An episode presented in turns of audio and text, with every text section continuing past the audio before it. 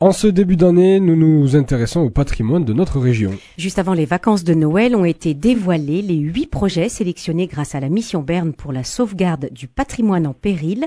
Chapelles, jardins, tours et moulins à vent de Midi-Pyrénées sont ainsi soutenus par la Fondation du patrimoine. Son délégué régional Occitanie-Pyrénées est en ligne avec nous. Bonjour Bernard Cassagnier. Oui, bonjour. Un million cinq cent cinquante-huit mille euros sont répartis entre les huit projets de Midi-Pyrénées. Cette somme octroyée par la mission patrimoine vient compléter les aides publiques ou l'autofinancement pour atteindre la totalité du besoin de financement. Il est sans doute utile de préciser pour commencer le rôle de chacun. Fondation du patrimoine, l'auto du patrimoine, qui fait quoi, Bernard Cassagnier? Alors, la mission patrimoine dont elle a été initiée, euh, vous le savez, en 2018, euh, grâce au loto du patrimoine par euh, Stéphane Bern sur demande du président de la République, elle a pour but de venir en aide justement au, au patrimoine en péril qu'on ne pouvait pas sauver autrement. Et je crois que c'est un apport très important en complément des aides publiques, comme vous l'avez annoncé, et, et qui viennent aider euh, surtout les petites communes à, à- à parfaire leur financement. Hmm. Et donc l'implication de la Fondation du patrimoine, elle s'insère dans ce projet de la mission Berne pour, euh, pour aider aussi au financement? Alors nous sommes, nous sommes, euh, si vous voulez, le, le- le bras armé de, de, de Monsieur Berne. La- L'auto du patrimoine euh, distribue ses, ses fonds et nous, nous, nous, nous les gérons et, et- et nous, nous soutenons les projets euh, qui sont présentés directement par les particuliers ou, ou les, ou les villages ou les associations. Mhm. Vous avez parlé de chef-d'œuvre en péril. Est-ce que c'est un des critères principaux qui permet de retenir tel ou tel projet? Bien sûr, il faut qu'il y ait une notion de péril, euh, alors péril grave ou imminent ou, ou, ou relatif, hein, ça peut être euh, d'ici quelques années. Vous savez, quelque chose qui n'est pas entretenu euh, se dégrade très vite. hein. Mhm. Donc il faut qu'il y ait cette notion de péril, effectivement. Et est-ce qu'il y a d'autres critères qui, qui permettent de sélectionner un projet plutôt qu'un autre? Alors l'engagement, si vous voulez, la, la motivation, l'engagement du porteur de projet, qu'il soit euh, public ou privé, puisque nous soutenons les deux, et, et également la mobilisation justement de, de- de- des habitants d'un village, par exemple, ou d'une ou d'une association. Voilà. Et oui, parce que précisons que chacun peut signaler tout au long de l'année un site en péril. Il suffit juste de, le signaler sur le site euh, de la mission Berne. Et puis, Mission patrimoine, voilà, ils vont sur mission patrimoine et ils soumettent leur projet. Et euh, il y a une sélection qui est faite là, par exemple, pour le maillage de l'année prochaine, c'est-à-dire euh, ce, que, dont, ce dont nous parlons aujourd'hui. Il y a jusqu'au 28 février pour s'inscrire.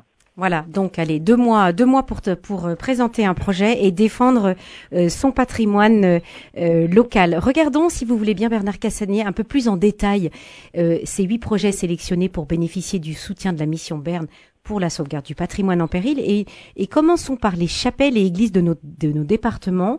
Si nous commençons par l'Ariège, il y a euh, cette ancienne chapelle du château de Terride à qui nécessite d'importants travaux de restauration. Est-ce que vous pouvez nous la présenter? Alors, vous le savez, Mirepoix est un euh, village euh, médiéval euh, très beau, euh, bon, qui, qui, qui est en pleine euh, restauration aujourd'hui euh, au niveau du, du, du village, hein, de- de- du, du centre-bourg.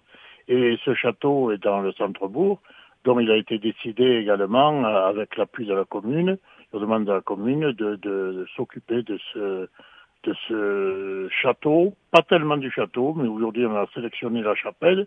Puis si vous voulez, il y a une partie historique, mais il y a surtout une partie qui est habitable. C'est habité par des particuliers, ce, ce château. D'accord. Et alors, qu'est-ce qu'elle a de si particulier, cette chapelle?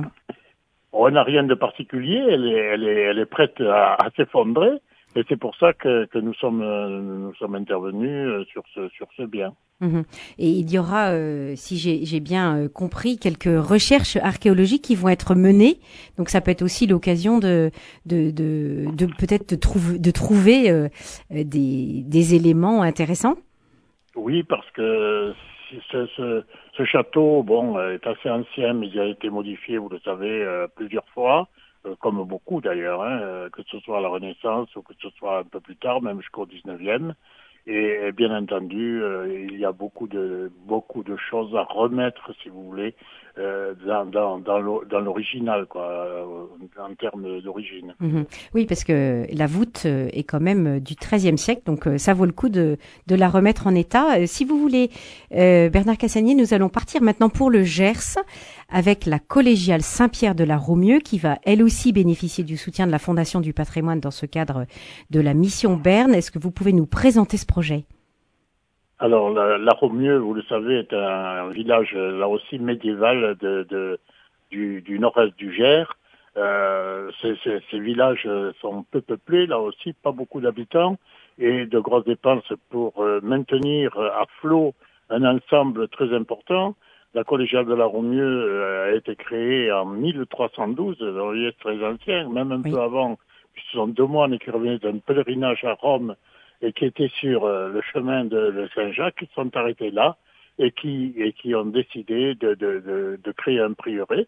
Et sur ce prieuré, dont a été bâti en 1312 par le cardinal Arnaud euh, Vaux, de Vaux, de Vaux, Doux, pardon, Doux, a été euh, décidé de créer dans ce, ce, ce, ce, prieuré, un grand prieuré qui était très important à l'époque. Et aujourd'hui, il reste effectivement le cloître qui est en, en, pas, pas le cloître lui-même, en mauvais état, surtout les sols, il y a des difficultés d'accès, par exemple, pour les personnes à mobilité réduite. Donc il y a un gros engagement au niveau de la collégiale et du cloître de, de, montant de 4 millions d'euros. Donc quelque chose de très important et, difficile à gérer pour une commune de cette dimension. Eh oui, parce que on imagine un cloître à deux étages euh, qui, qui était occupé quand même. Il y a eu, il y a eu des moines à une certaine époque. Il y a eu des moines, donc c'est devenu, c'est devenu église paroissiale en 1791. Mais autrement, jusque-là, il y avait, jusqu'à la Révolution, il y avait effectivement des, des moines, oui. Mhm. Donc, ce, cette collégiale Saint-Pierre de la Romieux, qui est donc euh, sur le chemin de Saint-Jacques-de-Compostelle, avec la, la restauration de, de ce cloître. Euh, partons maintenant pour les Hautes-Pyrénées, avec l'abbatiale de Saint-Savin en Lavedon, qui est elle aussi sélectionnée euh, dans le cadre de la, de la mission euh, pour la sauvegarde du patrimoine en péril. Bernard Cassanier, je vous laisse nous la, nous la présenter. Alors la de Saint-Savin, c'est une l'origine est du Xe siècle, vous voyez très très ancien.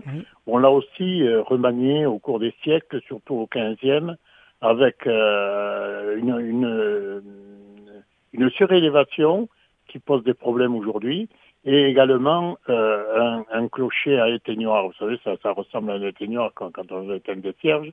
Donc un clocher qui est très beau, qui se voit depuis la vallée. Donc une ancien, un ancien couvent très très important mais qui a été détruit, incendié, pillé, bien entendu.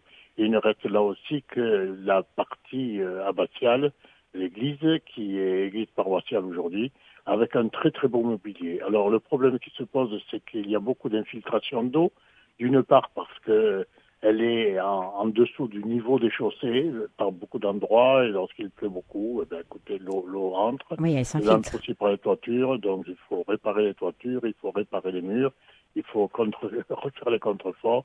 Beaucoup de travaux là, évidemment, pour une commune de 114 habitants, donc très difficile. Heureusement, enfin, heureusement. C'est, du monument euh, historique, dont là aussi il y a une grosse participation de l'État. Et nous allons, nous, intervenir pour euh, pratiquement 300 000 euros, 300 000 mhm. euros pour, pour aider à, à financer ces travaux. Donc des dégâts qui sont liés à la, aux intempéries, des dégâts qui ont été euh, causés par euh, au, moment de la Révolution, puisqu'il y a eu quand même beaucoup de... Les outrages du temps également. Et, vous savez, c'est beaucoup, malheureusement, beaucoup, beaucoup de, de, de monuments n'ont pas été euh, entretenus pendant, pendant plusieurs siècles même. Et aujourd'hui, euh, même les petites communes prennent conscience de la beauté de leur patrimoine. Hum. Et, et cette abbatiale Saint-Savin a notamment un, un vitrail qui, qui sera aussi l'objet d'une restauration. Alors, les vitraux, bien entendu, les vitraux, les, les murs extérieurs, la toiture, euh, empêcher les infiltrations d'eau, la protection du mobilier, la restauration également des tableaux et du mobilier euh, qui est à l'intérieur. Oui, donc voilà un, chantier euh, de, de, grande ampleur.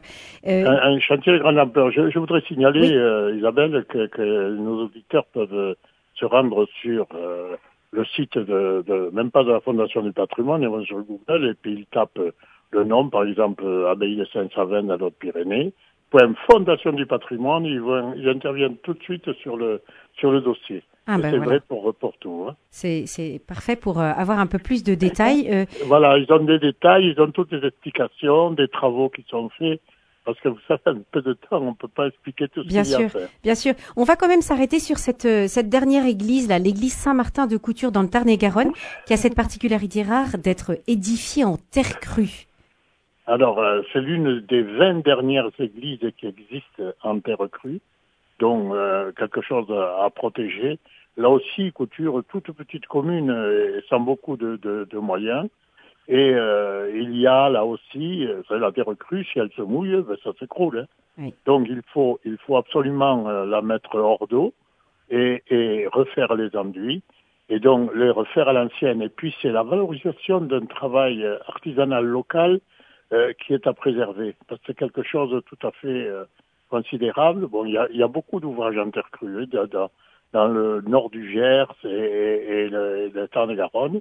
Il n'y a que là qu'il y en a un peu dans les Hautes-Pyrénées, mais beaucoup moins. Et euh, cette, cette, terre crue euh, euh, mérite que qu'on s'occupe d'elle. c'est très solide et c'est très bien, mais il ne faut pas que ça se mouille trop. D'accord. Euh, quatre projets non religieux ont aussi été sélectionnés dans le cadre de la mission Berne. Il s'agit de la briqueterie Rondé-Housteau à Muret, en Haute-Garonne, des jardins d'Henri Martin du domaine de Marquérolles dans le Lot, la tour de Clairvaux d'Aveyron et le moulin à vent et la cabane de vigne à Florentin dans le Tarn. Euh, pour euh, ces deux dernières minutes qui nous restent, est-ce que vous voulez nous, nous présenter cette briqueterie, puisqu'il s'agit là d'un patrimoine immobilier industriel oui. Oui, parce que depuis que, que je suis délégué régional, j'ai toujours essayé euh, chaque année de, de, préserver un patrimoine industriel. Tout cela pour montrer quand même la difficulté du labeur qu'avaient les ouvriers à cette époque. Et notamment, euh, il y a quelques années, c'était en 2018, le premier dossier, c'était euh, les plâtrières de Turba dans l'Ariège. Et ça, ça vaut vraiment la peine de voir le, le travail que, que faisaient les, les hommes euh, à cette époque-là.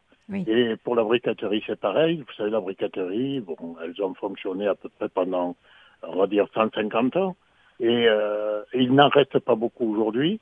Euh, il y a donc Rondé Housteau ici à Muret, mais aussi à Orléans, à côté de Tarbes. Euh, très belle briqueterie. Euh, les, les, travaux sont intéressants dans cette briqueterie parce que elle va être euh, aménagée pour recevoir des artistes. Il y a aujourd'hui un sculpteur, il y a même un cirque qui, qui y réside. Et des boxes seront euh, réalisées dans ce bâtiment pour recevoir des artisans d'art, justement, des, des artisans d'art qui, qui, disparaissent un peu aujourd'hui, les ferronniers d'art, le vitrail, tout ce qui concerne l'art dans le patrimoine. Voilà, donc, donc, quelque chose qui serait intéressant. En plus, il y a un jardin magnifique qu'on va essayer également de restaurer et je crois que ça pourrait être un lieu tout à fait intéressant pour les Toulousains, même ceux qui viennent un peu plus loin, pour aller le visiter et passer un moment. Voilà, comme vous le disiez, Bernard Cassagnier, beaucoup de, de, projets, donc huit projets qui ont été sélectionnés dans le cadre de cette mission Berne pour la sauvegarde du patrimoine en péril. Donc tous ces projets à retrouver sur le site de la Fondation du patrimoine. Et merci en tout cas beaucoup de nous les avoir présentés et bravo pour euh, tout ce travail de sauvegarde de notre patrimoine. Merci et je vous souhaite euh, aux auditeurs de Radio Présence et à vous-même une très belle année 2023. Merci, à vous aussi. Avec plaisir. Au revoir.